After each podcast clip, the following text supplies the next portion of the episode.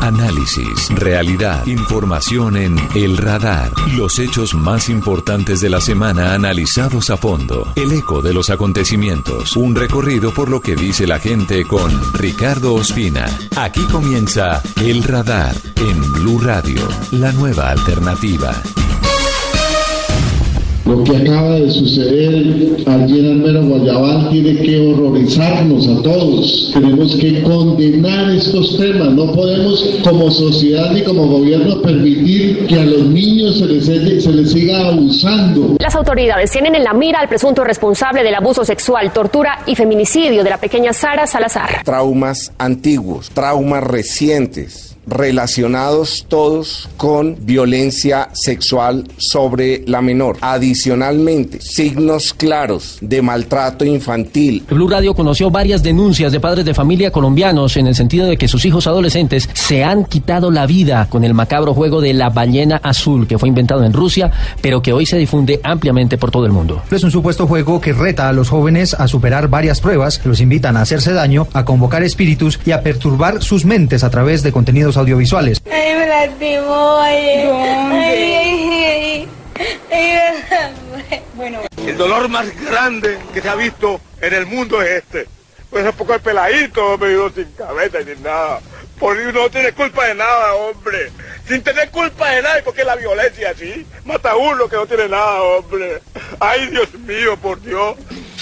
Este zapatico muestra un niño, y así como este, fueron asesinados 44 niños y el resto fueron las mamás que estaban aquí con los niños refugiados aquí en la iglesia. Seguir trabajando por los miembros de las fuerzas. Ya hablábamos de un hospital de paz, entonces vamos a trabajar por la rehabilitación de todos los miembros de las fuerzas que se vieron afectados por todos estos malos momentos.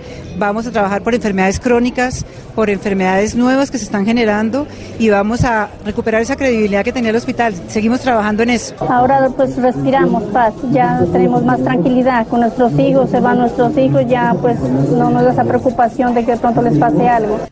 Así lo detectó el radar en Blue Radio. Bienvenidos, un saludo a los oyentes de El Radar de Blue Radio, como siempre con las noticias más importantes de la semana analizadas desde todos los ángulos. Hoy sábado 29 de abril vamos a estar con ustedes durante las próximas dos horas. En la primera parte vamos a hacer eh, un recorrido, un contexto para que ustedes eh, tengan claridad acerca de lo que está ocurriendo con una de las principales problemáticas que estamos afrontando hoy como sociedad, las agresiones sexuales, los abusos y asesinatos en contra de nuestros niños.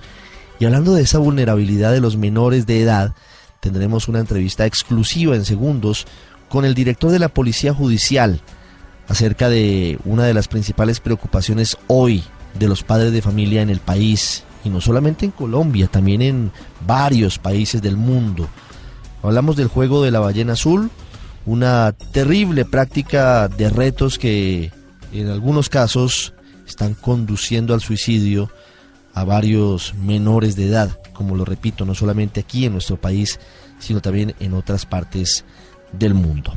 Hablaremos de la masacre de Bojayá cometida por las FARC, que en medio de un combate con los paramilitares y ante la connivencia de integrantes del ejército, hace ya 15 años ocurrió esta tragedia en la iglesia de ese municipio en el Chocó, en donde hubo más de 90 personas asesinadas. Queremos saber qué ha pasado 15 años después. Vamos a hablar también del hospital militar, que luego de la firma del acuerdo de paz entre el gobierno y las FARC, no tiene soldados heridos por medio de lo que ha sido la crueldad de este conflicto, que está terminando luego de 52 años de dolor, de muerte y de muchas tristezas. Y al final tendremos además una experiencia positiva con los emprendedores y quienes pretenden ayudar a los desplazados por la violencia a llevar sus productos agrícolas fuera de nuestras fronteras. Bienvenidos y gracias por estar con nosotros hoy en el radar. Usted está en el radar en Blue Radio. Colombia es un país de memoria corta. Luis Santiago Lozano fue asesinado en 2008 por su padre y ya no nos acordamos de él. En diciembre fue Julian Andrea Zamboní, violada y asesinada por Rafael Uribe Noguera en el norte de Bogotá. Ahora, el símbolo de esa barbarie es Sarita Salazar, una niña de tres años de edad, violada y asesinada en Armero Guayabal, en el departamento del Tolima. Pero no son solamente ellos, las cifras son realmente dolorosas e indignantes desde medicina legal y desde el bienestar familiar sobre este fenómeno que pareciera ser una epidemia que hoy afronta el país. Isabela Gómez nos encuentra más detalles de eso. Hola Ricardo, buenas tardes. Entre enero y marzo de este año, 4.315 menores han sido víctimas de abuso sexual, según datos revelados por el Instituto Nacional de Medicina Legal. De acuerdo con el instituto, la mayoría de víctimas de este delito son niños entre los 10 y 14 años de edad, con un total de 2.000 casos registrados. A principios de esta semana se conoció la dolorosa historia de Sarita Salazar, la menor de 3 años de edad que fue violada en la casa donde vivía con sus padrinos y que horas después pues murió a causa de los golpes propinados durante el acto en Armero Guayabal, municipio del departamento del Tolima. La menor llegó al hospital con trauma craneoencefálico severo, heridas múltiples en pecho y tórax, cicatrices antiguas en ambas piernas producidas por arma blanca, amputación del dedo anular izquierdo, desnutrición avanzada y signos de violencia sexual. Así lo confirmó el director de medicina legal, Carlos Valdés. Primero, múltiples traumas antiguos, traumas recientes relacionados todos con violencia sexual sobre la menor. Adicionalmente, signos claros de maltrato infantil antiguo y reciente. Ante el atroz hecho, el gobernador del Tolima, Óscar Barreto, invitó a los colombianos a rechazar y condenar este tipo de violencia. Lo que acaba de suceder allí en Almero Guayabal tiene que horrorizarnos a todos. Tenemos que condenar estos temas. No podemos como sociedad ni como gobierno permitir que a los niños se les, se les siga abusando. La Fiscalía, por su parte, alista las órdenes de captura de los presuntos responsables del asesinato de la niña. El fiscal general Néstor Humberto Martínez señaló en qué va la investigación. Y hay una línea de investigación muy avanzada que ojalá nos permita en el corto plazo mostrarle al país la autoría de este crimen que como los anteriores no van a quedar en la impunidad. Mientras decenas de manifestantes rechazaban el acto de la pequeña Sarita, en el municipio de Fuente de Oro, en el departamento del Meta, un sujeto de 19 años de edad abusó sexualmente de una menor de tan solo cuatro meses de nacida. Los hechos se registraron en la vivienda cuando la madre de la menor fue a realizar compras a una tienda. El coronel Nicolás Zapata, comandante de la policía de Meta, confirmó la captura de Camilo Andrés Martínez, soldado y presunto responsable del abuso sexual. Es familiar, es hermanastro de la, de la madre. La madre sale un momento a hacer algunas compras ahí mismo. En, cuando regresa se encuentra pues, en la escena dantesca pues, este sujeto en, boxer y con algunas manchas de, de sangre. Luego de tres días de conocerse estos casos, se conoció otro más. Se trata de tres niñas de 9, 7 y 6 años y un niño de 4 años que al parecer eran abusados desde 2012 por su tío y su abuelo en el barrio Jerusalén de Bogotá de acuerdo con investigaciones de la Fiscalía, los indicados además grababan en video los actos sexuales abusivos que cometían en los menores. Carmen Torres Malaver, directora seccional de Bogotá. Efectivamente se hace la captura de estas dos personas, del abuelo y del tío, a quienes se les imputa eh, el delito de actos sexuales abusivos con menor de 14 años. Cuando Colombia no paraba de llorar a sus niños, en medio de estos tres casos se conoció la brutal agresión contra una menor de tres años abusada sexualmente en Playa Rica, Risaralda, y quien llegó sin signos vitales al municipio de La Virginia. Actualmente, la ciudad del país en donde más casos de abuso sexual se registran es Bogotá, con 779 casos, seguida de los departamentos de Antioquia, con 513, y Valle del Cauca, con 353. Este fue un informe para el radar de Isabela Gómez Cordón, Blue Radio. Estamos detrás de los hechos de la semana en El Radar de Blue Radio. Hace exactamente ocho días, Blue Radio le contó al país en primicia acerca de los peligros del juego de la ballena azul, una sumatoria de retos que inducen a los niños y adolescentes a hacerse daño y en últimas a quitarse la vida. La policía judicial, es decir, la Dijín, que a través de su centro cibernético adelanta las investigaciones por estos hechos, ya tiene 31 casos abiertos, 10 de ellos en Colombia y 21 más en cooperación con otros países de América Latina. Vamos a la sede de la Dijín, allí está Wilson Vaquero, jefe de redacción de Blue Radio, quien se encuentra con el director de nuestra Policía Judicial, quien ha encabezado las investigaciones en torno a esta terrible práctica. Ricardo, muchas gracias. Pues efectivamente nos acompaña esta tarde en el radar de Blue Radio el director de la DIJÍN, el general Jorge Luis Vargas Valencia. General, es un placer saludarlo y quisiera comenzar eh, preguntándole, bueno, ¿cómo arranca, cómo se gesta esta investigación por el juego de la ballena azul que ha dado tanto de qué hablar en los últimos días? Bienvenido al radar de Blue Radio. Buenas tardes para ti, Wilson, para todos los oyentes. Eh, nace esta, esta verificación, esta investigación a partir de dos hechos importantes. Primero, un contexto a partir de las, lo que denominamos las fuentes abiertas. Eh, se comienzan a mover, utilizamos esa palabra, en, en, portales específicos una noticia sobre eh, lesiones en menores de edad y al mismo tiempo recibimos noticias, denuncias en nuestro CAI virtual, precisamente a partir de ese movimiento en las redes sociales y en eh, publicaciones de portales noticiosos. General, hace ocho días antes de la emisión de El Radar, presentamos en Blue Radio tres casos que fueron el inicio de todo este, todo este trabajo de divulgación.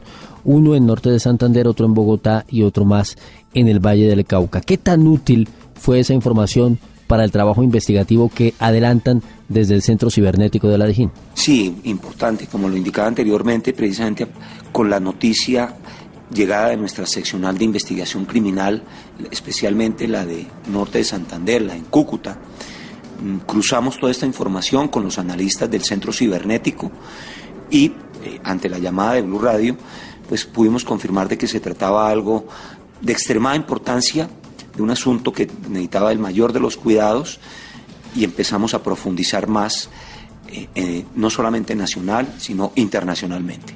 General, ¿qué instrucciones dio usted ese sábado?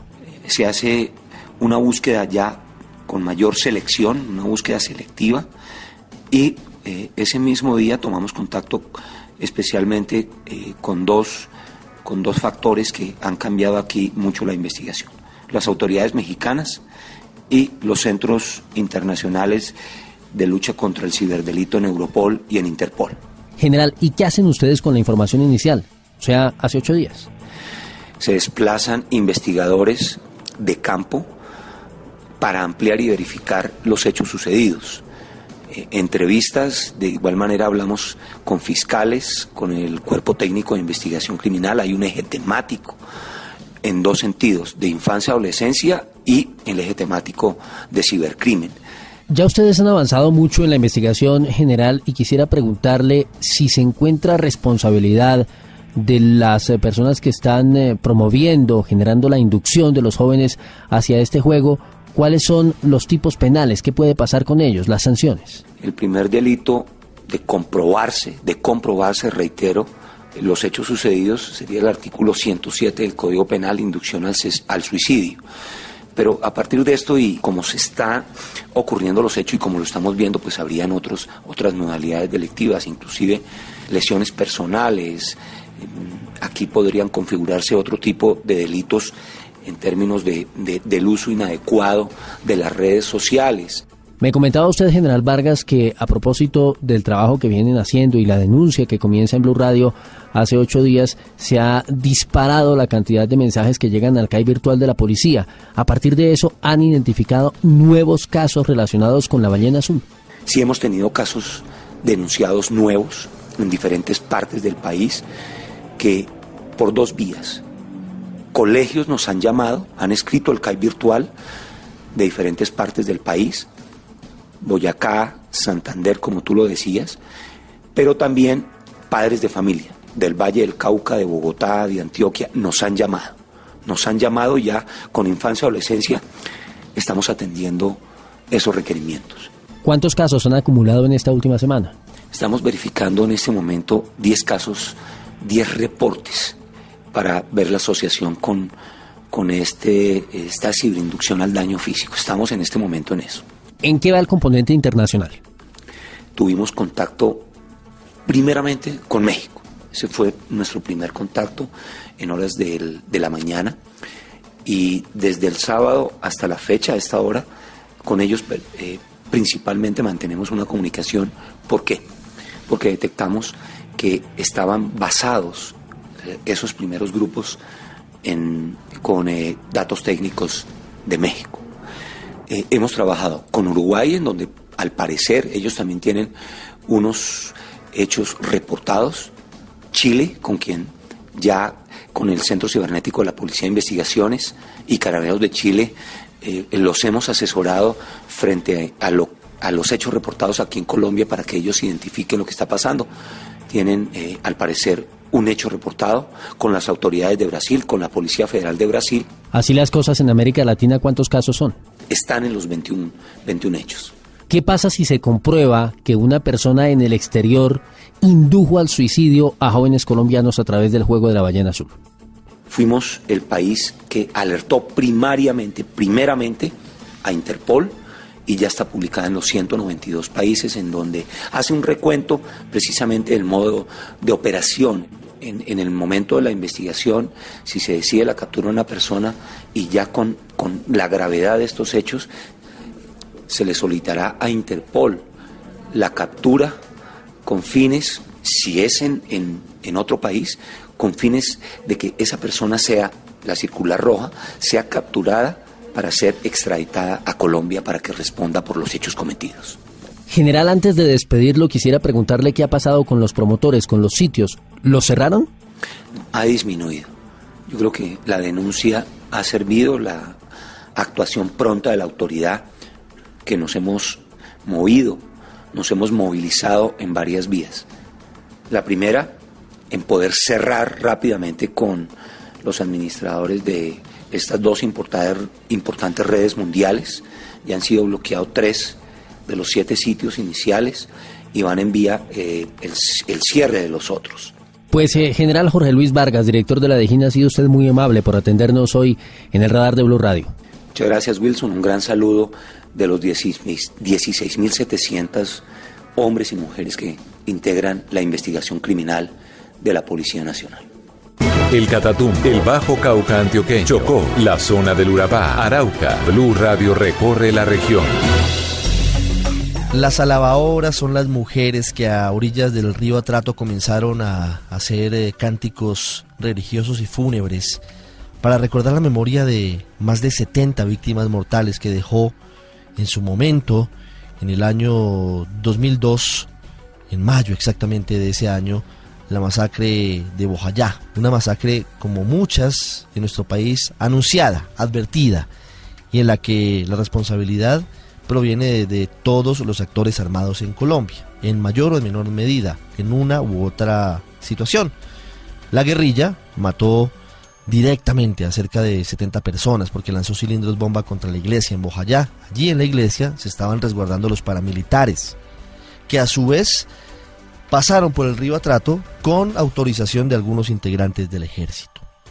Tres lustros después, queremos saber qué ha pasado en Bojayá. A propósito, el martes habrá una gran ceremonia en ese municipio en honor a las víctimas, para que no se repita nunca más este capítulo de sangre en nuestra historia. Jorge Herrera con el recuento de la masacre de Bojayá. Buenas tardes, Ricardo. Una pipeta atravesó el techo de la iglesia de Bojayá el 2 de mayo de 2002, dejando como consecuencia más de 100 civiles muertos, entre las víctimas y los heridos, muchos niños. Ay, me lastimó, ay, el dolor de Bojayá se escuchó por todo el mundo. El dolor más grande que se ha visto en el mundo es este. Pues un poco el peladito, me sin cabeza y sin nada. Porque no tiene culpa de nada, hombre. Sin tener culpa de nada, porque la violencia así. Mata a uno que no tiene nada, hombre. Ay, Dios mío, por Dios. Leiner Palacio, una de las víctimas de la masacre, dice que ese 2 de mayo sus vidas estuvieron en manos del infierno. Que ese era más caliente que el infierno. Realmente era plomo por todos llovía bala del cielo, eh, por donde corríamos nos caía la muerte, sentíamos mucha angustia, mucho dolor, mucha tristeza. Sosteniendo en sus manos una prenda de un menor de edad que cayó en la masacre, el comandante del Ejército Nacional de esa época, general Mario Montoya, repudiaba el ataque. Este zapatico muestra un niño y así como este, fueron asesinados 44 niños y el resto fueron las mamás que estaban aquí con los niños refugiados aquí en la iglesia. Las víctimas culpaban de la masacre al Estado colombiano, a los paramilitares y a la guerrilla. El Estado colombiano por no haber atendido la alerta temprana que oportunamente se lanzó pidiendo la intervención para prevenir estos hechos. Tras muchos años, el primer acto de perdón de las FARC lo hizo Pablo Catatumbo desde La Habana en diciembre de 2014. No devuelve a ninguna de las personas que perecieron la vida ni borra el sufrimiento generado a tantas familias, sufrimiento del cual somos conscientes y por el que ojalá seamos perdonados. Afectado y con las manos temblando, Pastor Alape, integrante de las FARC, reiteraba el perdón de esa guerrilla por todas las heridas ocasionadas. Nosotros también hemos llorado con respeto y honradez por la muerte inocente de quienes esperaban misericordia por los hombres y mujeres, ancianas, ancianos, niñas, niños. Iván Márquez eh, también se dirigió el año pasado a las víctimas al entregarles como símbolo de reparación un Cristo negro a los habitantes de Bojayá. De una guerra que jamás debió ser, salen las heridas del alma, que son las más profundas. Hasta el presidente Juan Manuel Santos, al enterarse de su premio Nobel, dijo que se le había otorgado en honor a las víctimas del conflicto y viajó a Bojayá. Hemos tomado la decisión de donar esas 8 millones de coronas suecas para que las víctimas puedan ser reparadas. Los sobrevivientes de la masacre dicen que no quieren un futuro como ese pasado que les tocó a ellos para sus hijos. A mí me tocó vivir todo esto de, de, lo del 2 de mayo. Los niños algunos no conocían y hemos estado explicándoles que lo que más deseamos es que lo que nosotros hemos vivido acá, nuestros niños no lo, no lo, no lo sigan viviendo. Este martes esperan diversas actividades de los familiares de las víctimas después de 15 años cuando llovió fuego en Bojayá. Para el radar de Blue Radio informó Jorge Herrera.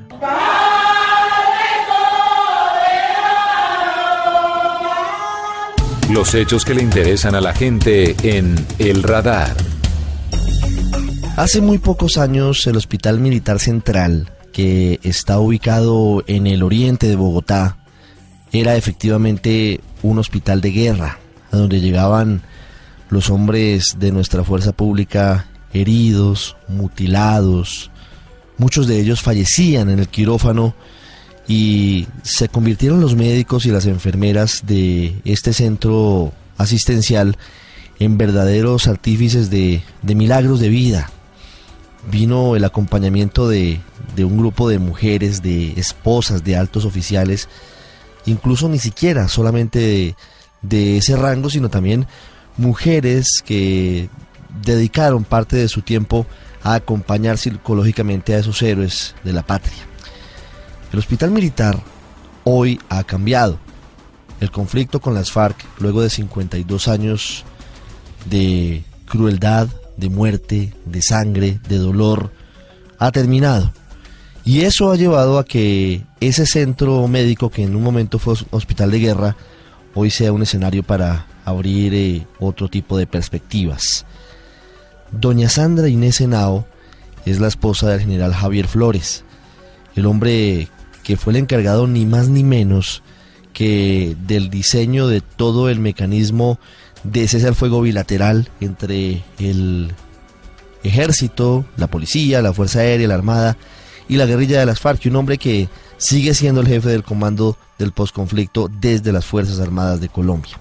Y ella es una de esas voluntarias que ha escrito una carta conmovedora sobre cómo eran esos momentos dolorosos luego de que un militar pisaba una mina antipersona y llegaba de urgencias allí a, a este centro asistencial. Y ahora, cuando su vocación debe ser enfocada hacia otro punto, porque la guerra, por lo menos con las FARC, en el terreno ha terminado. Doña Sandra, buenas tardes. Buenas tardes, Ricardo, ¿cómo estás? Doña Sandra, ¿desde cuándo visita el hospital militar?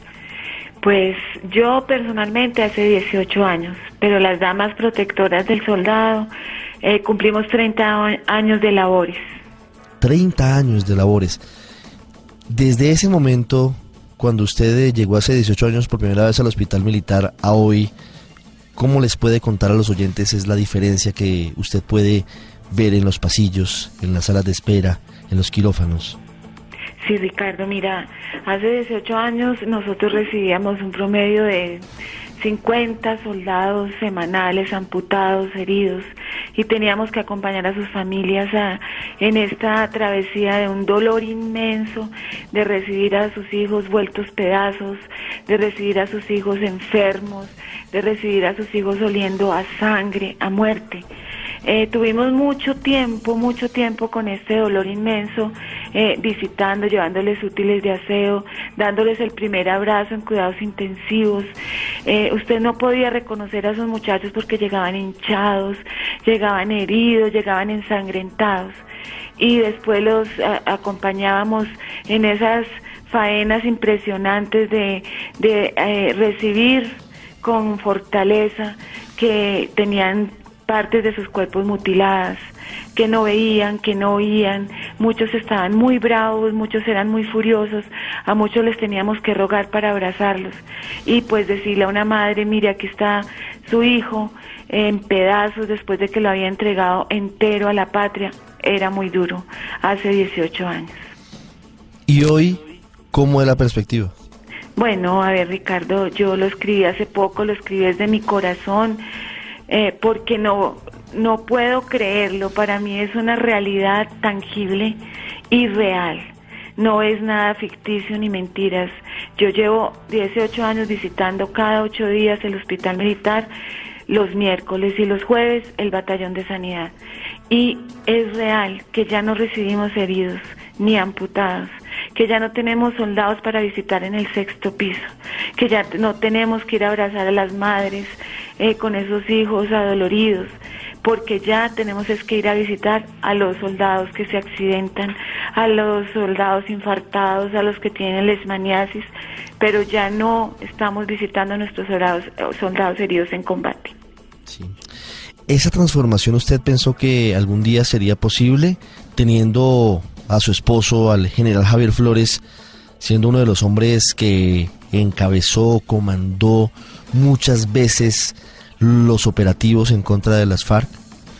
No, Ricardo, la verdad, tuve que ir a tantos entierros, abrazar a tantas viudas, ir a abrazar a tantos soldados amputados heridos en la Omega, en la Fudra, cuando mi esposo comandaba esas unidades que, que son los que número uno en combate en este país.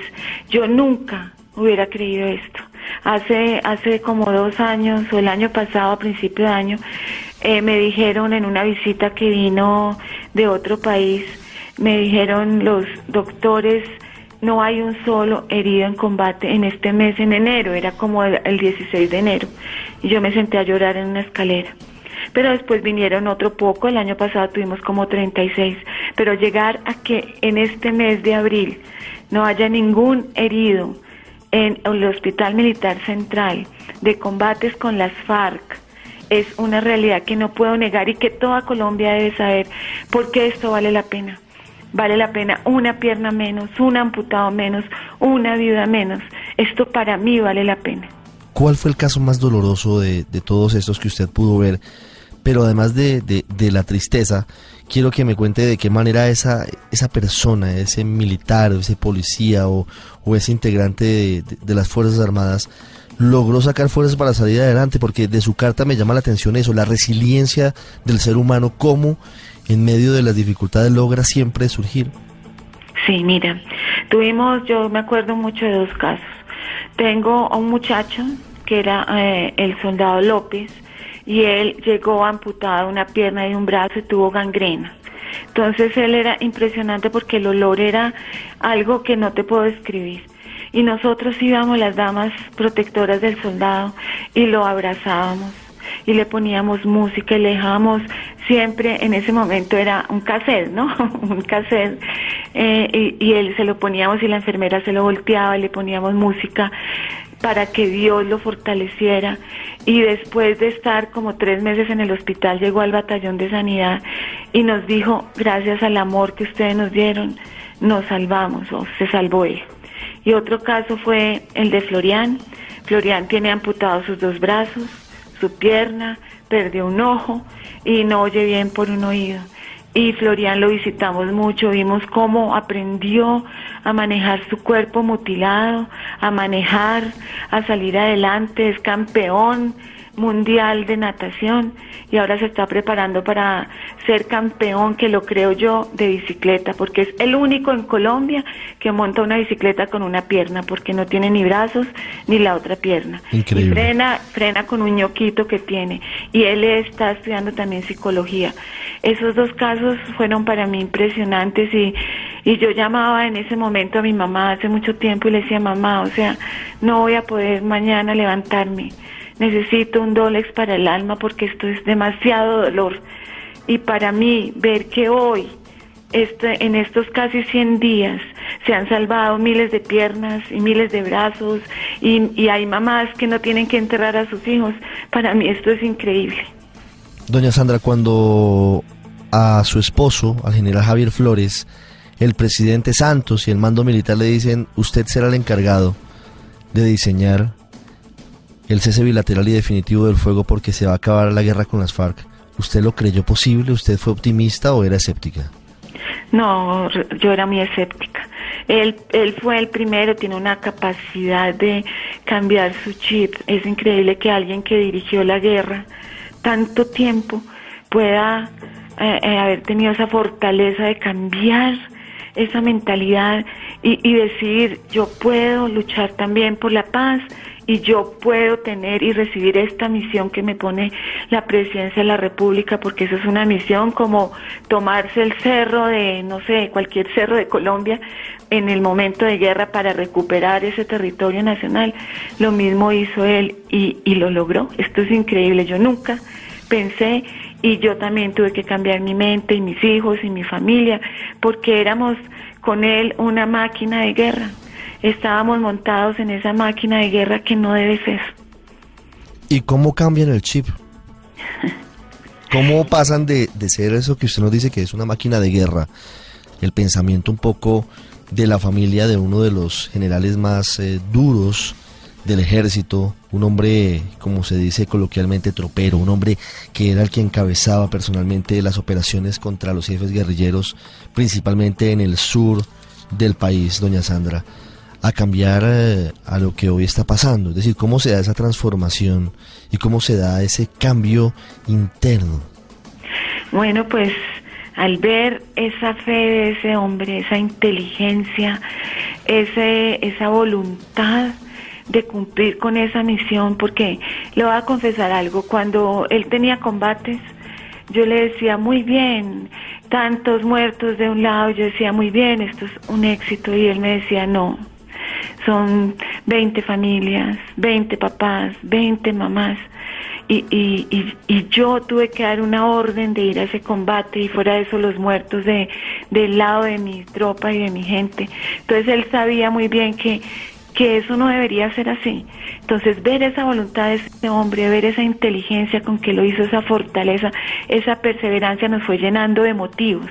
Y, y cada vez que yo iba al hospital militar o al Bazán y veía que eran menos los heridos, menos los amputados, pues esa para mí fue la, la razón, más que cualquier otra, esa ver que, que de verdad se estaban disminuyendo mis, mis héroes colombianos eh, heridos en combate, porque el, el campesino neto, el muchacho del pueblo, el que va a la guerra, y ver que no iban más y que las damas protectoras del soldado se nos estaba acabando el trabajo de ayuda a los heridos y que teníamos que cambiar los estatutos para meter ahí a toda la familia, a todo el resto de los enfermos, porque ya no íbamos íbamos perdiendo poco a poco eh, los heridos que, que llegaban y que ya el sexto piso iba quedando vacío.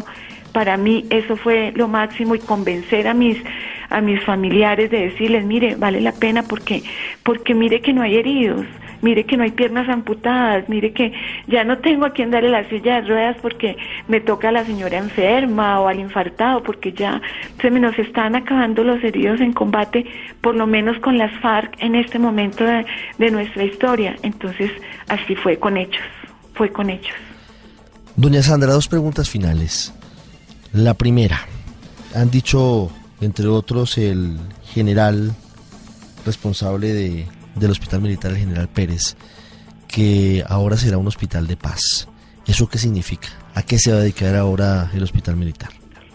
Bueno, pues es una realidad que también tenemos mucha gente que nos queda, tuvimos 15 mil heridos en combate y amputados y tenemos muchos enfermos. Entonces, pues el, el hospital militar ya no va a ser un hospital de guerra, donde aprendieron tanto esos médicos, hicieron tantas cosas maravillosas esas enfermeras, eh, eso era allá magia, o sea, ellos, eh, increíble la experiencia que tienen, entonces ahora esa experiencia hay que eh, ponerla en práctica en, el Hospital de La Paz para atender todo ese residuo que nos queda de la guerra en La Paz. Nos quedan muchos muchachos de toda esta guerra todavía, los residuos, y hay otros que, que quedan de los combates del año pasado con el ELN, que ojalá no hayan más. Doña Sandra, una pregunta final. Hoy, ¿cómo es la vida de ustedes, del general Flores y de su familia? Cuando hace muy pocos años él eh, se despedía de ustedes, se iba a la guerra, se iba a encabezar eh, las operaciones militares en contra de las FARC. Hoy, ¿cómo es la vida de ustedes? Pues vea, Ricardo, él va, cumple con todas sus obligaciones en el COED, Comando Estratégico de Transición, va y hace sus reuniones y todas las noches lo tengo en mi casa. Yo, yo escribí un artículo que decía los héroes también vuelven al hogar. Mi héroe volvió al hogar vuelve todas las noches, estoy todas las noches acompañada, me levanto, le hago el desayuno, le hago el almuerzo, a veces viene a almorzar. Estoy empezando a vivir una vida normal, como lo que yo escribí ahí. Entonces, para mí podemos ir eh, los domingos, los sábados a la finca, ir a mirar las vacas de él que le fascinan. Entonces, todavía tiene muchas, eh, muchos compromisos con, que tiene que realizar, pero ya tenemos la oportunidad de vivir una vida más normal. ¿En alguna oportunidad usted eh, dudaba de que iba a regresar? Muchas veces. Eh, cuando antes en los noticieros sonaba esa una musiquita que era como alerta, no sé, una cosa así que sonaba en los noticieros, yo me quedaba paralizada. Cuando sonaba el teléfono, yo me quedaba paralizada. Yo decía, Dios mío, ya me van a decir que mi esposo no va a volver a casa y que va a estar muerto se cayó un helicóptero una vez y, él iba montado ahí y lo bajaron no sé por qué y yo dije, ahora sí fue, me quedé viuda. Mis hijos muchas veces tuvieron miedo de que yo recibiera esa noticia porque vivíamos en casas fiscales y nos tocó cuando llegara, llegaron los padres, los coroneles, los generales y a tocar una puerta y decirle, señora, su esposo está muerto. Su héroe está en casa doña Sandra Inés Henao y por fortuna, por lo menos por cuenta de el conflicto con las FARC, ya no va a necesitar un Dolex para el alma. Gracias por abrir su corazón y contarnos esa historia tan bonita aquí en Blue Radio. Gracias, Ricardo. Un abrazo para todo Colombia y por favor, crean, crean que eh, hay un un espacio en este momento de la historia en que podemos decir la paz está llegando. Por lo menos regocijémonos porque no hay en estos 100 días piernas mutiladas. Usted está en El Radar, en Blue Radio.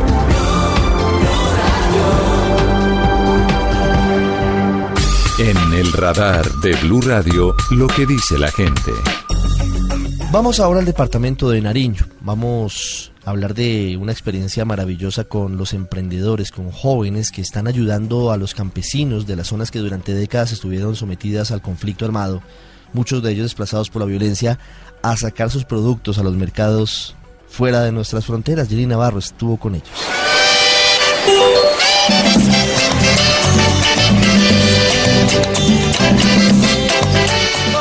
Montañas de Nariño está el Tablón de Gómez y sus veredas donde el conflicto armado empujó a los campesinos a abandonar sus tierras. El camino ha sido largo para lograr que en esta región nariñense se respire hoy tranquilidad y que mujeres como Deyanira Cortés hayan recuperado no solo sus predios en la vereda La Victoria, también la esperanza de que el grano procesado se venda en Londres. Buenísimo porque ahí vendría un ingreso bueno para la familia. Deyanira hoy tiene 8.000 matas de café. Es un, lo que me da para sostener mi hogar y es darle el estudio a mi hija. Otra mujer que tuvo que huir con sus hijos en el 2003 es Robbie Esperanza Oviedo. Dejé mi casa, dejé mis animalitos, mm, parte de mi familia se fue para una parte, otros para otra. Tuvimos que dejar todo lo que teníamos abandonado e irnos. Y regresó gracias a la ley de restitución de tierras y hoy tiene 13.000 matas de café. Ahora pues respiramos paz, ya tenemos más tranquilidad con nuestros hijos, se van nuestros hijos, ya pues no nos da esa preocupación de que de pronto les pase algo. Y con los campesinos y la unidad de tierras, un colombiano que le ha puesto tesón y corazón al grano de café producido por estas familias. La idea de, mi proyecto es realmente abrirle mercado a los cafés de las familias de, de, Tablón de Gómez. Entonces resulta que los cafés de esta parte, como yo lo dije muchas veces, tienen unas acidades cítricas tan particulares que eso es lo que los hacen muy importantes. Los hacen cafés únicos. Aquí en la vereda Pitalito Alto, en Nariño, tres familias pasaron la cata que se hizo para valorar la calidad del grano. Lo vemos ahí. Entonces ahora lo que estamos haciendo es mirando el nivel de muele para saber si la molienda... Ya pasaron las catas y encontraron que la calidad de este café es estupenda y que seguramente que cuando llegue a Europa va a tener unos muy buenos precios. De Yanira ve en los granos de café la esperanza que les había arrebatado la guerra. ¿Qué sintió cuando volvió? Felicidad, porque ya pues llegar al hogar es una cosa muy bonita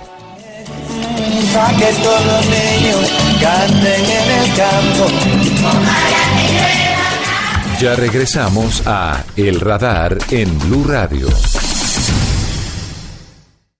Volvemos con El Radar en Blue Radio. Y tengo el orgullo de decir que como presidente de la República, en uso de mis atribuciones exclusivas, tomé la decisión de retirar nuestra patria de la OEA, de liberar nuestra patria del intervencionismo, de liberar nuestra patria de tanta ilegalidad, de tanto abuso. Somos libres de la OEA y más nunca volveremos. Hoy tenemos más ganas de luchar por nuestra Venezuela libre. Así que seguimos en la calle. En lucha, movimiento estudiantil venezolano. En este momento tienes el poder de poner fin a la injusticia que ha hundido al país. Te pido como hijo y en nombre de Venezuela, a la cual tú sirves, que reflexiones y hagas lo que tienes que hacer te entiendo, sé que no es fácil, pero es lo correcto. Trump ha tenido los peores 100 días eh, de una presidencia en la historia moderna. Obamacare is a complete and total disaster.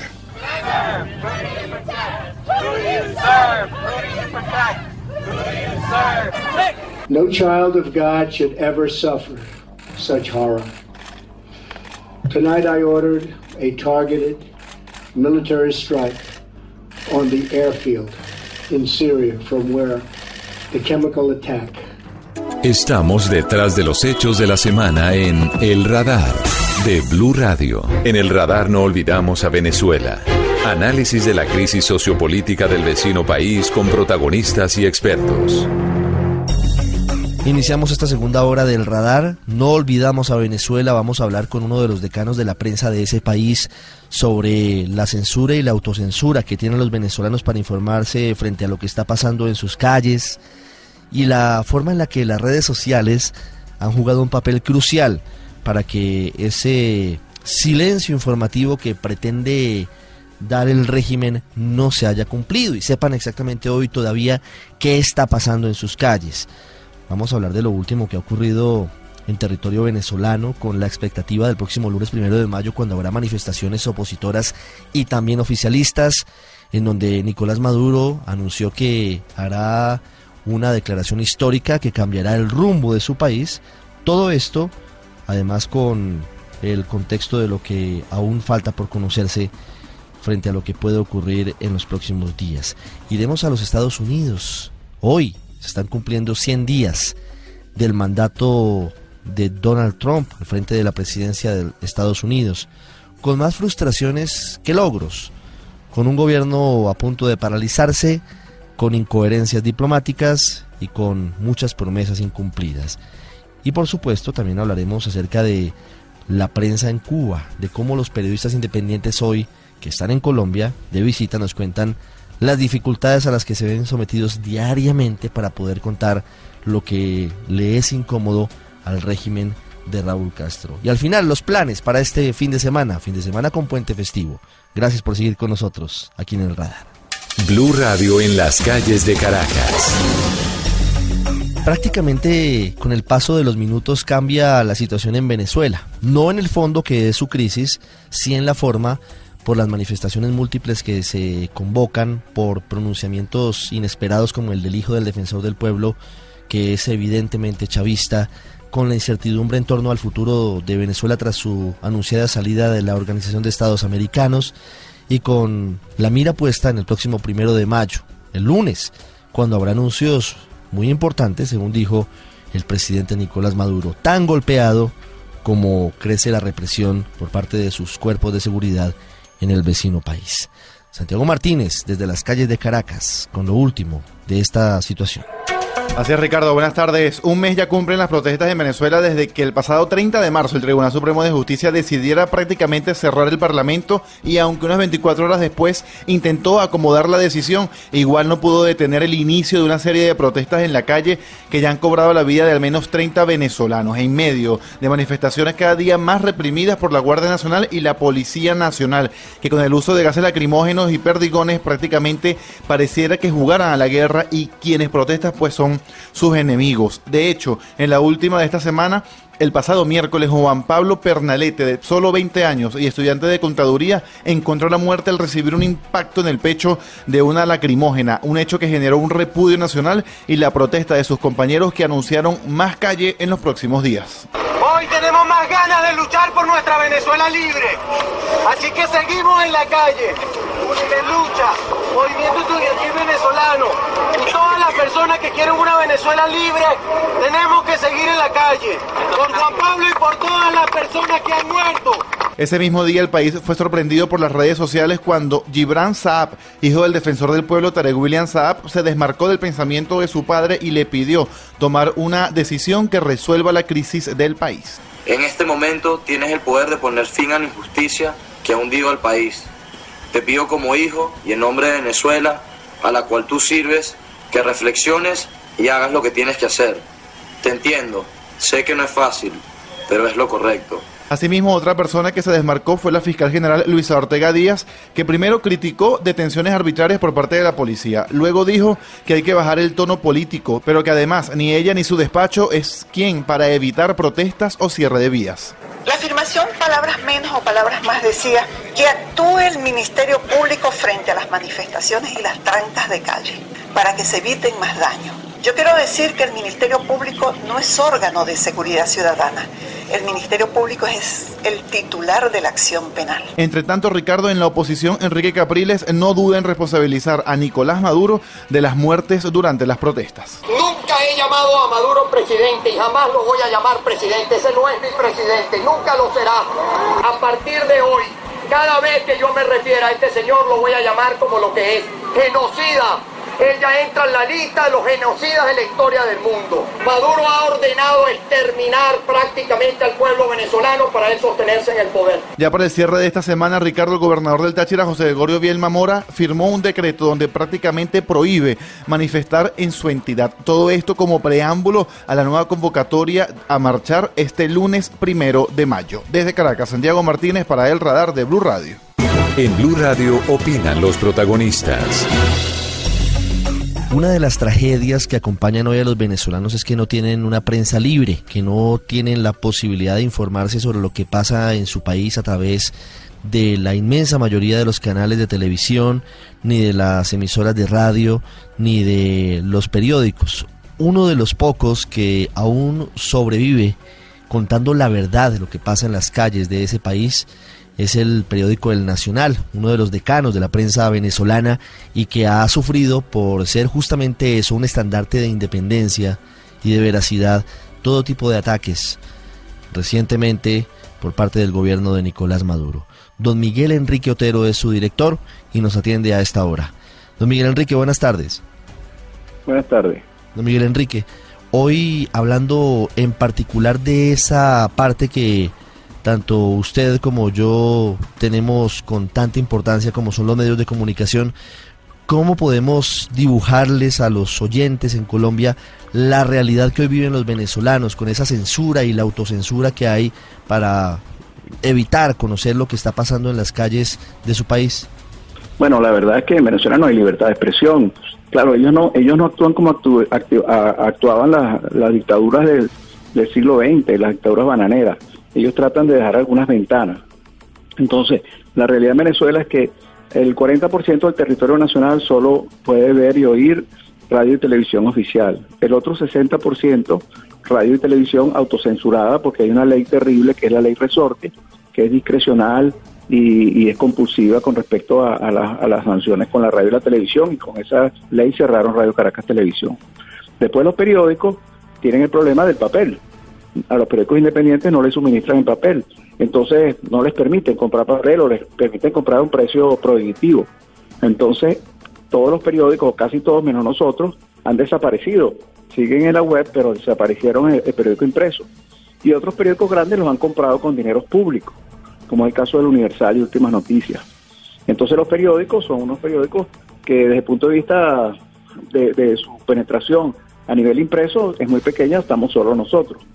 Y después está Internet, y está la prensa internacional, que donde ellos están atacando fuertemente en los últimos tiempos, están eh, cerrando el, o deteriorando el ancho de banda, están poniendo preso a gente de, las de las redes sociales, están bloqueando eh, páginas y además tienen una serie de hackers que están atacando a, los, a, los, a, la, gente que tiene páginas web de una manera terrible. Y los corresponsales extranjeros están sufriendo, un ataque eh, gigantesco a una periodista de Radio Caracol de Milagro no la matan. Eh, tienen, ah, tuvieron presos los periodistas de, de Fran Press, no les dan visa para entrar, cuando entran, porque entran con visa de turista, entonces los reprimen y los expulsan y los ponen presos. O sea, es, una situación terrible donde el, el, periodismo independiente se va reduciendo, reduciendo, reduciendo hasta quedar a su mínima expresión. Sí.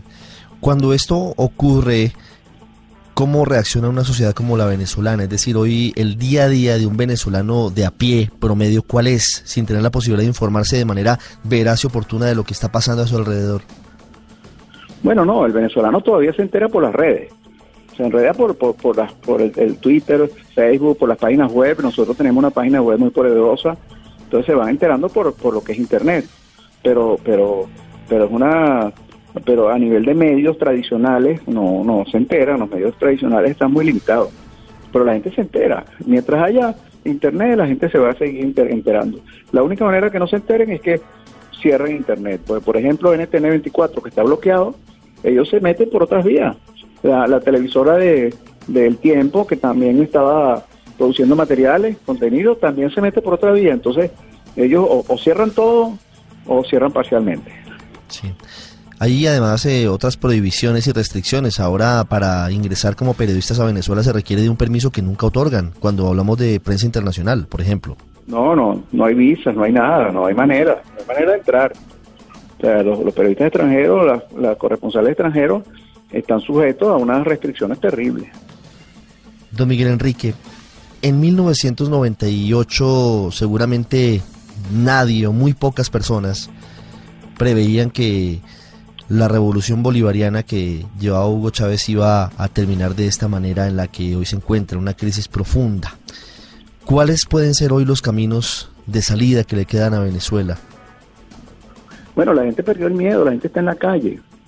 Entonces, en un país donde un régimen tiene menos del 10% de popularidad, donde la gente está en la calle luchando, yo creo que y además con una catástrofe de todo punto de vista gerencial, donde hay un aislamiento mundial a lo que pasa en Venezuela, yo creo que el régimen tiene sus días contados, un problema de tiempo, pero la gente lo va a sacar, al final lo saca. ¿Y qué va a pasar allí cuando en algún momento, no sabemos exactamente cuándo, el pueblo venezolano se imponga y, determine, como lo está haciendo ahora, que quiere un cambio? cómo reconstruir el país, que es quizás uno de los retos difíciles a futuro. Lo primero, claro, será restablecer la democracia, pero ¿de qué manera, cuáles son los pasos para reconstruir el país en medio de las dificultades tan grandes que tiene en materia económica, en materia política, en materia de inseguridad? Bueno, el país es un país lleno de riqueza y de capital humano eh, yo creo que el rebote va a ser muy grande, lo que se estabilice y donde haya un camino hacia la democracia sincero y, determinante y va a haber, va a venir ayuda de todos los organismos multilaterales, de los mismos venezolanos que están en el exterior. Yo soy muy optimista con respecto a la recuperación de Venezuela, no en un tiempo tan largo como muchos dicen, que va a pasar muchos años, no, yo no creo. La ayuda de Colombia, por ejemplo, en la OEA y al recibir a, a miles de venezolanos, ¿cómo la cataloga usted, señor Otero? Bueno, tienen que tomar conciencia. En estos momentos hay un millón de venezolanos en Colombia y si, estos, si este régimen sigue van a haber dos millones de venezolanos en año y medio. Una cosa grave. No sé si Colombia está preparada para eso. Pero el trabajo ha sido adecuado, es decir, el desempeño, el manejo que le han dado desde el gobierno colombiano, desde la Cancillería a la crisis, ¿usted considera que ha sido el adecuado, el, oportuno? Bueno, ha habido un cambio sustancial en los últimos tiempos, una actitud de, del presidente de Santos que de solidaridad que es muy importante. Y todos los partidos políticos en Colombia son solidarios con Venezuela. Don Miguel Enrique, hace algunas horas el presidente de Colombia, Juan Manuel Santos, había escrito un mensaje en Twitter que decía lo siguiente, colombianos y venezolanos somos hermanos, una línea de frontera no debe dividirnos, sino unirnos. Hago un llamado a no caer en la xenofobia. ¿Ese riesgo existe eventualmente ante la llegada masiva de venezolanos a, a territorio colombiano?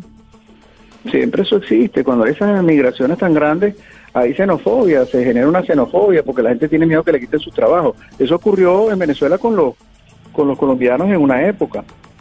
Pero bueno, yo espero que eso no, no ocurra. Yo, yo espero que nosotros logremos sacar a Maduro y esos venezolanos regresarán a su patria y, y volveremos a tener un país normal. Yo no, yo no soy tan, tan pesimista como para, esperar que en Colombia lleguen dos millones de venezolanos. Eso no va a pasar, pero para eso también tienen que ayudarnos los colombianos a salir del régimen, que de hecho eh, el presidente Santos está está está, eh, está haciendo cosas mejores que las que hacía en otro momento. Sí, don Miguel Enrique, ¿usted hace cuánto tiempo no va a Venezuela? Eh, dos años y medio. Dos años y medio. Sí, claro. ¿Qué es lo que más extraña de su país? todo, mi casa, mi gente, la comida, lo que mi, el periódico, las oficinas, todo. Yo vivo en una maleta, yo vivo brincando de un sitio a otro, porque yo lo que hago en el exterior es, eh, luchar para salir del régimen. Entonces, claro, no, no, no es una cosa fija y mucho tiempo, pues yo espero que eso no, no dure tanto tiempo. ¿Y por qué, por qué, para contarle a los oyentes, por qué está viviendo en una maleta? ¿Por qué no está, no está en Venezuela? Bueno, porque eh, Diosdado Cabello mm, me eh, introdujo una, una demanda de difamación, pero en Venezuela los tribunales hacen cualquier cosa contra la directiva del periódico porque nosotros publicamos una información que había salido en ABC de España, donde un fiscal federal del Estado de Nueva York había abierto una averiguación de narcotráfico a Diosdado Cabello, que era presidente de la Asamblea, y lo publicamos un día después, igual que lo publicó El Tiempo, El Espectador y 80 periódicos más. Pero entonces en Venezuela nos metieron la demanda. En Venezuela no es una dictadura, Venezuela es una narcodictadura y, hay una cantidad de individuos que están en el gabinete que están sindicados por narcotráfico a nivel internacional, que no pueden salir de Venezuela porque los agarra la DEA. Entonces, bueno, utilizaron ese argumento para, eh, para, para introducir esa, esa demanda penal contra mí. Don Miguel Enrique Otero, director del periódico El Nacional, analizando la situación de los medios en Venezuela y analizando lo que pasa hoy en su país, que está viviendo horas cruciales con nosotros hoy en el radar. Don Miguel Enrique, gracias, como siempre un gusto hablar con usted. Gracias a ustedes. Aquí está el análisis, el radar en Blue Radio. Desde el día cero, Donald Trump inició una pelea con la mayoría de los periodistas de Washington y de Estados Unidos. Y hoy se cumplen 100 días de su mandato con muchas excentricidades, entre otras un porcentaje importante de su tiempo desde Mar a Lago, el lujoso resort en la Florida, en Palm Beach, desde donde gobierna. Incluso llega a decirle que es la Casa Blanca alterna. Pero además de eso, en el fondo, con muchísimos puntos que no ha podido cumplir, con eh, el reversazo por ahora en la financiación del muro para dividir a Estados Unidos de México, con una política exterior eh, insondable, con eh, algunos puntos preocupantes como el que tiene que ver con la situación con Corea del Norte y con eh, la incertidumbre de lo que va a pasar, por ejemplo, en su relación con Colombia. Edwin Giraldo, con las luces y las sombras de estos primeros 100 días de gobierno de Donald Trump. Hola Ricardo, hoy se cumplen los primeros 100 días de gobierno de Donald Trump y en Estados Unidos este periodo supone una rendición de cuentas sobre promesas cumplidas o incumplidas. En un país tan dividido, los análisis solo coinciden en una cosa. Trump no está cumpliendo lo que prometió en campaña. La discusión más bien es por qué no cumple. Eh, el presidente Trump ha tenido los peores 100 días eh, de una presidencia en la historia moderna de nuestro país. José Aristimuño, analista de Now Strategies, explica que el principal problema está en su propio partido. Eh, muchas ramas del propio partido republicano son de una rama ultra conservadora que no están de acuerdo con él, no están de acuerdo de la manera eh, que gobierna, no están de acuerdo que es una persona extremadamente bipolar. Revisemos algunas promesas relevantes. Obamacare is a complete and total disaster. La primera tarea era derogar la reforma al sistema de salud que dejó Barack Obama, pero el bloque republicano más conservador bloqueó la iniciativa, un revés histórico que podría marcar toda la presidencia de Trump, pues demuestra que ni siquiera controlando el Ejecutivo y el Legislativo los republicanos pueden gobernar. En materia migratoria, el sistema judicial le dijo no tres veces a Trump. Jueces en Washington, San Francisco y Hawái declararon inconstitucional medidas como prohibir la entrada de refugiados o disminuir fondos para ciudades cuyas autoridades no cooperan con la deportación expedita de inmigrantes indocumentados. Incluso la discusión sobre la construcción del polémico muro en la frontera se aplazó para el mes de septiembre porque otra vez no hubo apoyo en el Congreso. Trump sí ganó una batalla y fue la elección del juez de la Corte Suprema Neil Gorsuch quien completa el tribunal que ahora decidirá demandas sobre temas que marcarán el futuro de generaciones en Estados Unidos. Dos elementos más marcan los 100 primeros días de Trump.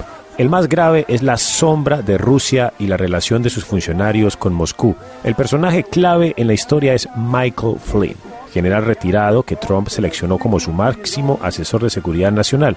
Flynn renunció tras comprobarse que mintió sobre reuniones y transacciones financieras con Rusia que son motivo de investigación criminal en el FBI y el Congreso. El segundo elemento es la política exterior.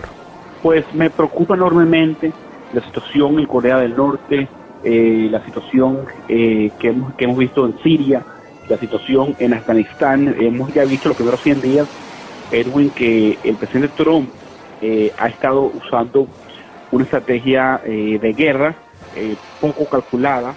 Habla en serio Trump, está dispuesto a cumplir sus promesas, puede hacer algo más allá de su cuenta en Twitter, ha demostrado que puede y que no puede hacerlo. Y eso genera incertidumbre a nivel internacional. Sobre Venezuela, Trump dijo que el país es un desastre y se deja aconsejar del senador de la Florida, Marco Rubio, quien propone mano dura. Sobre Colombia, esperamos a mediados de mayo la visita aquí a Washington del presidente Juan Manuel Santos. Por ahora la administración Trump dice que nuestro país es un socio regional, pero aún así se vendría un recorte en los recursos que todos los años envían a Bogotá. En Washington para el radar, Edwin Giraldo, Blue Radio. Ya regresamos a El Radar en Blue Radio. Volvemos con El Radar en Blue Radio. Seguimos con ustedes hoy sábado en el radar en Blue Radio, estamos acompañándolos y tenemos una visita muy agradable aquí en eh, nuestros estudios. Un grupo de cuatro periodistas independientes cubanos que han estado durante esta semana de visita en nuestro país con el apoyo de la Corporación de Justicia. De alguna forma están mirando de qué manera en nuestro país se adelantan las tareas de los reporteros en prensa, en radio, en televisión y en medios digitales. Es muy interesante su experiencia porque nos permite mirar de qué forma un periodista independiente en un país en el que es tan difícil ejercer eh, la tarea del reportero, pues adelantan cada una de sus labores. Los saludo a continuación Doris Mons Otero, periodista independiente desde hace cuatro años. Doris, bienvenida, gracias. Gracias. También está con nosotros Rosa Avilés. Antes de ser periodista, estudió técnica en construcción civil, lleva cuatro años en el oficio. Rosa, bienvenida. Eh, gracias. Franco Herrera también está con nosotros. Franco, bienvenido, gracias por estar con nosotros. Ingeniero químico, ¿y por qué un ingeniero químico se convierte en periodista? Bueno, porque eh, hacían falta gente que denunciaran los problemas sociales y que dijeran lo que la prensa oficial calla y entonces eh, yo fui uno de ellos que me incorporé al movimiento de periodistas independientes. Y para finalizar el grupo de invitados, Vladimir Turro, periodista independiente, técnico en construcciones hidráulicas, encarcelado muchas veces por eh, ejercer el periodismo. Ya me van a contar un poquito su historia. Vladimir, bienvenido. Muchas gracias. ¿Cuántas veces lo han detenido, Vladimir? Alrededor de 300 veces en estos 17 años de, mi labor como periodista independiente. ¿Y por qué lo capturan? Es decir, ¿a qué obedecen las detenciones? A ver, las, las detenciones obedecen fundamentalmente a que el régimen no tolera un periodismo eh, alternativo, un periodismo de denuncia sobre los acontecimientos de la isla, cosas eh, que relacionan a la sociedad y que la prensa oficialista no, no refleja en sus medios. Y entonces nosotros nos hemos vuelto una alternativa para el pueblo cubano, lo cual molesta al gobierno de Raúl Castro, que por esta causa nos encarcela, que incluso podríamos enfrentar penas de cárcel hasta más de 20 años. Doris, ¿por qué se encuentran ustedes aquí en Colombia? ¿Qué están haciendo y qué es Hablemos Press? Eh, bueno, Hablemos Press eh, viene siendo una agencia independiente donde nosotros nos encargamos de denunciar todo aquello que no sale a la luz en la prensa cubana. Eh, por ejemplo, lo, feo del, del, país, nosotros lo reflejamos en digitalmente y tenemos un periódico independiente de nosotros también, eh, de Hablemos Press, que entonces ahí informamos y las detenciones de los de los de los presos políticos y de sus familiares de, los de los actos de repudios, de todo lo, lo que sucede realmente en Cuba. Frank, Hablemos Press es un periódico impreso o es un medio digital? Bueno, Hablemos Press es un periódico eh, digital que lleva muchos años trabajando en, en, la medio de, de la prensa independiente. Yo quería acotar que el movimiento de periodistas independientes es un fenómeno sui generis de Cuba, nacido en los años 90 que no se vio en ninguno de los otros países del eh, antiguo campo socialista. Son personas de distintas procedencias eh, que no forjados en universidad ni en escuelas de periodistas, sino en estaciones de policías, en prisiones. Eh, es una respuesta de, la imaginación intelectual y social de, casi toda la población. ¿Se tiene un registro, Frank, de quién fue ese primer periodista independiente en Cuba? ¿O quién comenzó este, este movimiento? Fue un grupo. Cuando se funda el Partido eh, Pro Derechos Humanos, el comité de que formó, eh, que fundó Ricardo Bofil en 1976, habían varios periodistas ahí integrados, estaba Rolando Cartaya, Tania Díaz Castro. Entonces surgió el primer programa que se hizo con Radio Martí, que lo hicieron eh, eh, eh, Rolando Cartaya, Díaz Castro y tres o cuatro periodistas más. De ahí salió la semilla del movimiento de periodistas independientes, que enseguida fue atacado, marginado, todos fueron a prisión, todos fueron encarcelados, pero la semilla encontró tierra fértil y eh, pasaron los años, se fueron consolidando este movimiento hasta hoy que bueno, están bien consolidados en agencias y aquí hay una representación de ellos. Rosa, ¿cómo se hace periodismo en Cuba? ¿Es fácil? ¿Es difícil? Eh, ¿Cómo los ve la gente en la calle? ¿Les llegan ustedes a ellos? ¿Cómo una técnica de construcción civil y una estilista profesional decide cambiar de vida y dedicarse al periodismo? Bueno, el periodismo independiente en Cuba es bien difícil, es bien difícil llevarlo. Y después de haber pasado 20 años en un instituto de belleza, pues lo que me obligó a llegar al periodismo independiente fue ver sido, eh, ver, ver visto mis derechos humanos eh, totalmente sin violados, sin poder denunciar a, a ningún medio ni poder denunciar a nada ¿Cómo qué violaciones? Por ejemplo, yo fui estafada por un teniente coronel del Minin. por un oficial del gobierno. ¿Cómo la estafó? ¿Qué le hizo? Me hizo una propuesta de trabajo por un contrato de trabajo para México y fue una estafa. Perdí todo el dinero de mi casa, me quedé en la calle. ¿Y no hay a quien denunciar? Sí, los denuncié. Pero no, digamos, no, no hay como visibilizar estos casos, no hay prensa que lo pueda denunciar. No, no hay prensa que lo pueda denunciar. Ya al declarar una empresa independiente, me catalogan como un CR, como una contrarrevolucionaria, entonces cuando comienzo en el mundo del periodismo independiente, y es como comienzo a denunciar todas las cosas que nunca se denuncian en Cuba en los periódicos. Mira, el periódico de ayer, Granma, mira lo que sacó. Normalidad en Venezuela, pese al llamado a plantón. ya te puedes imaginar, tú sabes lo que está sucediendo, en Venezuela, claro que no. Y se, y se, y se, y se, se visualizó también en Telesur, que es el único, el único canal que sale en Cuba internacional aparentemente, pero está también manipulado por el sistema de gobierno que tenemos. Y tú sabes todo lo que está sucediendo en Venezuela en estos momentos. Y para Cuba no, para Cuba todo está bien. Vladimir, hablemos Press. Cuéntenos un poco sobre, sobre ese medio virtual, cómo llegan ustedes a él, qué tan fácil es eh, que pueda llegar ese mensaje a los cubanos en la isla. ¿Cómo es ese proceso? Hablemos Pre es un medio independiente, pero un medio muy conocido por los cubanos. Eh, debido a que durante un tiempo estuvimos repartiendo boletines impresos. Ya en la actualidad cuesta un, poco más de trabajo, pero durante un tiempo estuvimos repartiendo, además de la edición digital que sale, eh, un boletín impreso a los cubanos donde eh, hacíamos llegar todas las informaciones sobre lo que acontecía en la isla. Eh, llega él eh, a través de una invitación de su director, Roberto Jesús Guerra, eh, que conocía mi trabajo como periodista independiente en, otros medios y me invitó a trabajar con él. Y ahí empecé a, desarrollar mi trabajo, fundamentalmente dedicado a todo lo que es violaciones de derechos humanos y a darle voz a los cubanos que no tienen voz. Doris, ¿qué reportan en Hablemos Press? ¿Cuáles son las notas que hacen? Bueno, hacemos notas de, de muchas veces políticas, porque realmente eh, es lo que trabajamos. Eh, lo que es la violación de los derechos humanos en Cuba es lo que más trabajamos ahí en la agencia. Todas las violaciones que se hacen y, todo lo malo, todo lo malo que tenga que ver con el gobierno, nosotros lo, lo, reflejamos ahí en el, en el trabajo que hacemos. Frank, ¿cuántas personas trabajan como periodistas independientes en Cuba?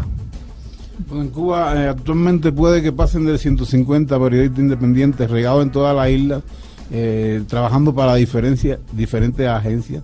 Es como una especie de, gremio que ya se ha consolidado, pero bueno, como explicaban ahorita, eh, estamos perseguidos, hostigados, vigilados y sobre nuestra cabeza pende una una sanción de hasta 28 años de privación de libertad por ejercer el periodismo independiente, porque nos catalogan como mercenarios al servicio de una potencia extranjera, que estamos difundiendo noticias falsas contra la paz internacional. Ellos tienen uno, una estela de, medios eh, jurídicos para encauzar a los periodistas independientes y por eso nuestro trabajo eh, entraña tanto peligro somos eh, víctimas de actos de repudio, de registros eh, en la vivienda donde decomisan eh, toda clase de objetos y la, propaganda contra nosotros en el barrio es muy fuerte para que la gente no se acerque a nosotros. Frank, ¿en Cuba está permitido escribir, hacer periódicos? Es decir, si yo mañana estuviera en La Habana y decidiera fundar un periódico, ¿podría hacerlo? No, no, de ninguna manera. Enseguida lo catalogarían como eh, un eh, objetivo estratégico de la seguridad del Estado y sobre usted eh, llegaría un verdadero vendaval. Es decir, en Cuba los medios están monopolizados por el, Todo está en manos de, del Estado. Partido Comunista? Sí, todos fueron confiscados a principio de la revolución, incautados y, y, y todos responden a el Partido Comunista de Cuba, la Juventud Comunista, la Central de Trabajadores de Cuba. Cada periódico responde a una organización de masas revolucionarias. Rosa, ¿cómo hacen los periodistas independientes para confirmar una información, para emitirla, para hacer entrevistas? Es decir, el trabajo que para nosotros en Colombia, hablo de los periodistas, es habitual, que es eh, de salir a la calle, hablar con la gente, hacer entrevistas, hablar con funcionarios, para contrastar una información, ¿se puede hacer? No se puede hacer. Lo primero que hacemos es no decir que somos periodistas independientes.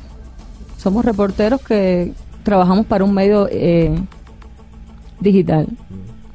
Así llegamos a las personas y las personas nos cuentan sus vidas, nos cuentan las cosas que le pasan, en qué podemos ayudarlo, cómo denunciarlo, para que así, aunque sea, se escuche. Y a veces el gobierno, cuando ve las noticias que nosotros mismos publicamos, pues a, veces trata de ayudar a alguna que otra persona, lo que es en los temas sociales, los temas de derrumbes de vivienda, temas de, de hasta salud, temas con los niños. Es como único pero es bien difícil salir a la calle y decir soy una periodista independiente y vengo a ver cómo te puedo resolver tu problema, cómo lo denuncio para que tu problema sea resuelto. Vladimir, después de 300 detenciones, ¿por qué sigue haciendo periodismo independiente? Cuénteme cómo, cómo lo vive y cuál es su perspectiva. Primero que nada, sigo haciendo periodismo independiente después de 300 detenciones porque me gusta mi trabajo como periodista independiente. Me gusta eh, poder darle voz a las personas que no tienen voz en Cuba. Eh, siento una satisfacción enorme cuando eh, publico algo que le sucede a alguna persona donde no puede reflejarlo en ningún medio oficialista. Y, me siento, ya te digo, me siento bien cuando veo que, que la seguridad del Estado, el gobierno, trata de darle solución para tratar de, de que no salga de que no haya un escándalo a niveles internacionales. Y entonces eh, pienso que voy a seguir haciendo periodismo hasta que o me encarcelen o haya libertad de prensa en Cuba. Ah, pero me llevan ustedes a, algo que me parece interesante, porque a pesar de que está prohibida su tarea, el gobierno ve lo que hacen y el gobierno soluciona los problemas que denuncian, que es un poco la tarea del periodismo. Bueno, algunos casos. Sí, en algunos casos eh, el gobierno en aras de, de, impedir eh, que, existan eh, escándalos internacionales resuelve dentro de su medida resuelve algunos casos. Esa es la satisfacción que sentimos los periodistas independientes, de que a pesar de que nos encarcelan, de que nos amenazan, de que sufrimos todo tipo de, de, de amenazas contra nuestra vida, el gobierno tiene que darle solución a algunos problemas. ¿Hacen ustedes trabajo, por ejemplo, de investigación, de denuncias de casos de corrupción? Sí, sí. Hacemos, nosotros hacemos todo tipo de trabajo. Todo lo que llega a nuestras manos para nosotros es, oro. Todo lo que tenga que para ayudar al pueblo y unirnos entre todos sería maravilloso. Por eso es que en, en los casos de corrupción es, es, muy, a veces muy difícil, casi imposible llegar a los implicados, llegar a, a fuentes de información cercana a los implicados, porque cuando hay corrupción siempre hay mucha eh, eh, mucho misterio alrededor de esto y más nosotros que, que, no eh, tenemos acceso a solicitar una entrevista a un funcionario público y demás en esos casos, pero sí a veces nos llegan informaciones de corrupciones de, de, directores de empresas, de, funcionarios y entonces nosotros hasta donde nos hasta donde podemos, siempre hacemos la denuncia y tratamos de darle, eh, arrojar luz sobre esos hechos que, que, no se ventilan. Doris, ¿es fácil acceder a las fuentes oficiales? Acceder a un ministro, acceder a un coronel, acceder a un general? ¿Es posible hablar con ellos? No, no, es cero no se puede, nunca podemos llegar. De hecho, a veces hemos, hemos hecho trabajo sobre la salud y hemos tratado de llegar a, las fuentes más cercanas donde por lo menos un médico, un ejemplo, un médico que, que haya, de, que haya hecho una... Que, que no haya, ejemplo, que haya, haya muerto un niño por una inteligencia médica, entonces hemos tratado de llegar para ver qué pasó, cómo fue, entonces ese médico siente miedo y no te da la información completa porque tiene miedo a perder su trabajo. Entonces, al final no llegas con la respuesta. Entonces, simplemente la respuesta que ponemos es no recibimos ningún tipo de respuesta. ¿Entiendes? Claro, esa es la forma de, terminar las notas. Yo quiero que cada uno de ustedes les cuente a los oyentes cuál es la conclusión de ver el contraste. Muchos de ustedes ya han estado en otros países, pero frente a Colombia, ¿cómo, cómo, cómo se ven y qué se llevan de, enseñanza de un encuentro como este, por ejemplo, Vladimir? Eh, Pienso que Colombia es un país, eh, en cuanto a prensa, un país muy, muy independiente eh, del Estado, digo. Eh, pueden hacer su periodismo sin, sin ser censurado. He visto bastante libertad de prensa en los medios que he visitado. Y pienso que con respecto a Cuba, ojalá algún día nosotros lográramos alcanzar esto que tienen ustedes aquí los colombianos, esta libertad de prensa, este ejercicio de la libertad de expresión. Y bueno, ojalá algún día lo logremos en Cuba. Rosa, ¿qué se lleva usted? Bueno, me llevo lo mismo que Vladimir, que claro que sí, ojalá aspiramos, este trabajo de nosotros, aunque es bien difícil y bien arriesgado, aspiramos a que un día en Cuba podamos tener libertad de prensa y expresión, porque no, todo, no, no toda la vida los, los medios tienen que estar respondiendo a un sistema político al cual no aceptamos, ¿entiendes? Entonces, me parece que esta es la mayor experiencia que nos podemos llevar cuando la radio puede decir lo que quiera por la radio, cuando la prensa puede, puede plasmar en, en el periódico cualquier interés del pueblo como tal, porque los medios deben de responder a los intereses del pueblo, no a los intereses de un gobierno como tal. Doris. Bueno, eh, me llevo una, una impresión magnífica de cómo ustedes llevan a cabo este trabajo y cómo se desempeña además de a veces eh, sentir alguna represión o de ser asesinados como algunos periodistas aquí, como me, me he informado que algunos periodistas han sido asesinados, pero sí, así es. me llevo una experiencia magnífica y espero en algún momento, como dicen mis colegas, eh, poder tener estas mismas informaciones en Cuba, por lo menos lo que es la radio, por lo menos un adelanto lo que es la radio, un periódico, algo que nosotros podamos informar también.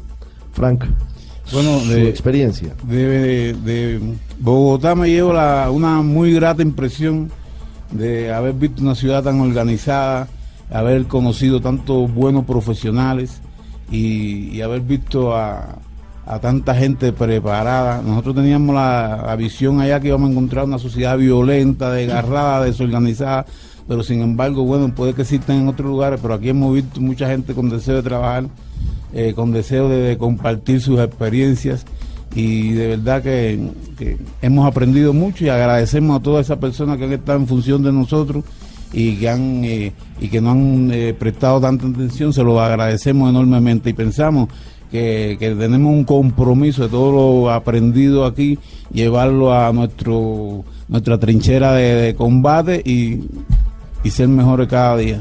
Frank, Doris, Rosa y Vladimir, periodistas cubanos independientes, visitándonos hoy aquí, contándonos su experiencia. Muchas gracias por haber estado aquí. Bienvenido siempre a Colombia. Gracias, a usted. Usted está en el radar, en Blue Radio. La cultura y el arte en el radar. En este puente festivo hay muchos planes en Colombia. Están en pleno Festival de la Leyenda Vallenata en Valledupar de hecho, vamos en segundos a la capital de Cesar con esta transmisión especial que adelanta Blue Radio, pero antes queremos contarles qué se puede hacer en otras partes del país.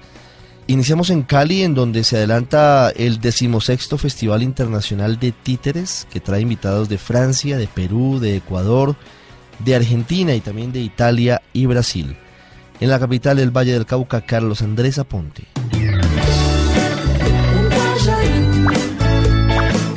Así es, Ricardo, buenas tardes. Los mejores exponentes del mundo de los títeres ya se encuentran en Cali. Hasta el primero de mayo se vivirá en la capital del Valle el decimosexto Festival Internacional con invitados de Perú, Brasil, Argentina y por supuesto Colombia. Allí pondrán en escena sus mejores obras con una temática inspirada en el cuidado del medio ambiente. Vicky Moreno es la directora de comunicaciones de la Casa de los Títeres y habla sobre este festival que realiza en promedio ocho obras en distintos puntos de la ciudad. Se ha centrado como mucho la temática del cuidado del medio ambiente, del amor a la madre tierra, como es el que maneja el grupo de Maric Trabajo de Brasil con la obra Pachamama, que trata precisamente de eso, de que hay que cuidar la tierra, la naturaleza es una obra también muy bonita que puede decir que se ha basado mucho en el cuidado del medio ambiente. Los interesados en asistir a las diferentes obras que tiene preparado este festival pueden visitar la Casa de los Títeres, ubicada en el tradicional barrio de San Antonio en el oeste de la ciudad. Este fue un informe cultural para el radar desde Cali. Carlos Andrés Aponte. En Medellín habrá puesta en escena al estilo de las radionovelas, festival de títeres para darle cierre al mes de los niños. Son parte de las actividades de la agenda cultural en la capital antioqueña. Heidi Acosta. Buenas tardes, Ricardo.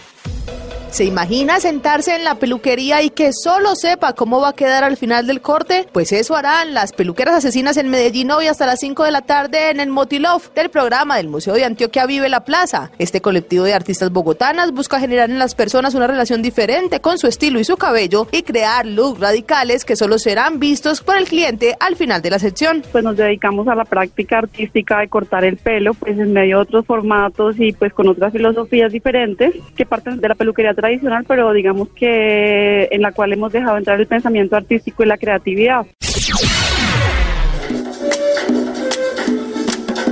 Hasta el 6 de mayo en el Teatro La Hora 25 estará en escena la obra A la orilla del mundo, que le recordará a los asistentes los días de la radionovela. Esta obra es una obra que busca hablarle al corazón de los espectadores. Entonces cuando empezamos a, a explorar el mundo de la alegría, llegamos a la orilla del mundo. Es el lugar especial en donde todo lo que pasa a nuestro alrededor es algo que nos hace dar cuenta de lo asombroso que es estar vivo.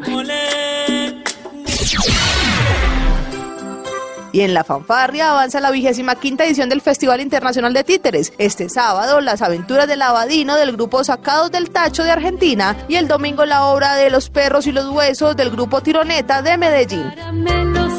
Para el radar de Blue Radio, Heidi Acosta. Puerto Colombia en el Atlántico recibe una nueva versión de Playa, Verano y Barranquilla celebra la danza. Giselle Barceló.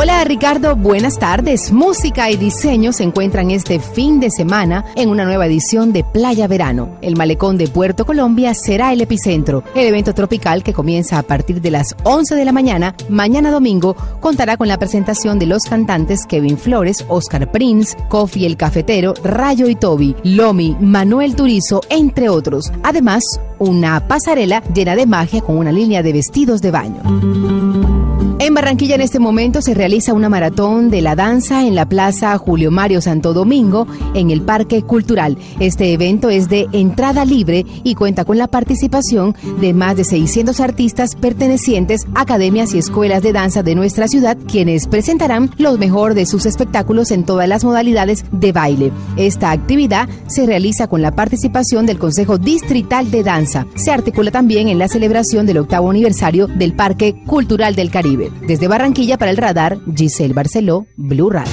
En Santander habrá feria agroindustrial y eventos culturales, principalmente en la ciudad de Bucaramanga. Allí está Javier Rodríguez. Ricardo, buenas tardes. Este fin de semana en Bucaramanga hay un evento para no perderse y asistir con la familia. Es Agroferia, donde en diferentes pabellones ubicados en Senfer, sobre la vía Girón, se podrá observar las razas de ganado, caprinos y equinos. Además de cómo conservar el medio ambiente y cuidar a los animales. En el Parque Las Mejoras Públicas, en la capital santanderiana, se realizará la exposición nacional de orquídeas, entrada totalmente gratis hasta el próximo lunes. Y en el norte de Bucaramanga, mañana domingo se llevará a cabo la jornada masiva de plantación de árboles. Y en el Parque La Vida se vivirá una experiencia observando las fotografías sobre Barranca Bermeja y sus 95 años de fundación. Esto será mañana domingo. Y en la Universidad Industrial de Santander y la carrera 27 se llevarán a cabo actividades lúdicas, deportivas y culturales. Y la caminata de este fin de semana será a las cascadas de Llano de Palmas, al municipio de Río Negro, ubicado al norte de Santander. Este fue un informe especial para radar desde Bucaramanga, Javier Rodríguez, Blue Radio. En Bogotá habrá planetario nocturno y habrá otro tipo de eventos culturales durante este fin de semana. Luis Fernando Acosta. Buenas tardes, Ricardo. Yo lo quiero invitar a observar el cielo con los telescopios profesionales y disfrutar de una variada oferta cultural en torno a la astronomía. Este es el plan que ofrece para este fin de semana el Planetario de Bogotá, a participar de una noche llena de estrellas. Iván León, coordinador del Planetario Distrital. Eh, vamos a tener una función especial en nuestro domo para los niños eh, con un programa que se llama Orión para Niños. Es una historia que lo lleva alrededor de unos 30, 40 minutos alrededor de, del cielo y vamos a tener un recorrido especial dirigido a ellos. Y los planes en los escenarios culturales, no olvide pasar al Teatro Jorge Lesser Gaitán, que tendrá 13 bailarines en escena, un montaje que supera todas las expectativas y una abierta invitación a la reflexión que va más allá de lo evidente. La compañía de los bogotanos está lista para deleitar a los amantes de la danza contemporánea. La obra, inspirada en la novela ensayo sobre la ceguera del escritor portugués José Saramago, se presenta en el Jorge Eliezer Gaitán. Para el radar, Luis Fernando Acosta, Blue Radio.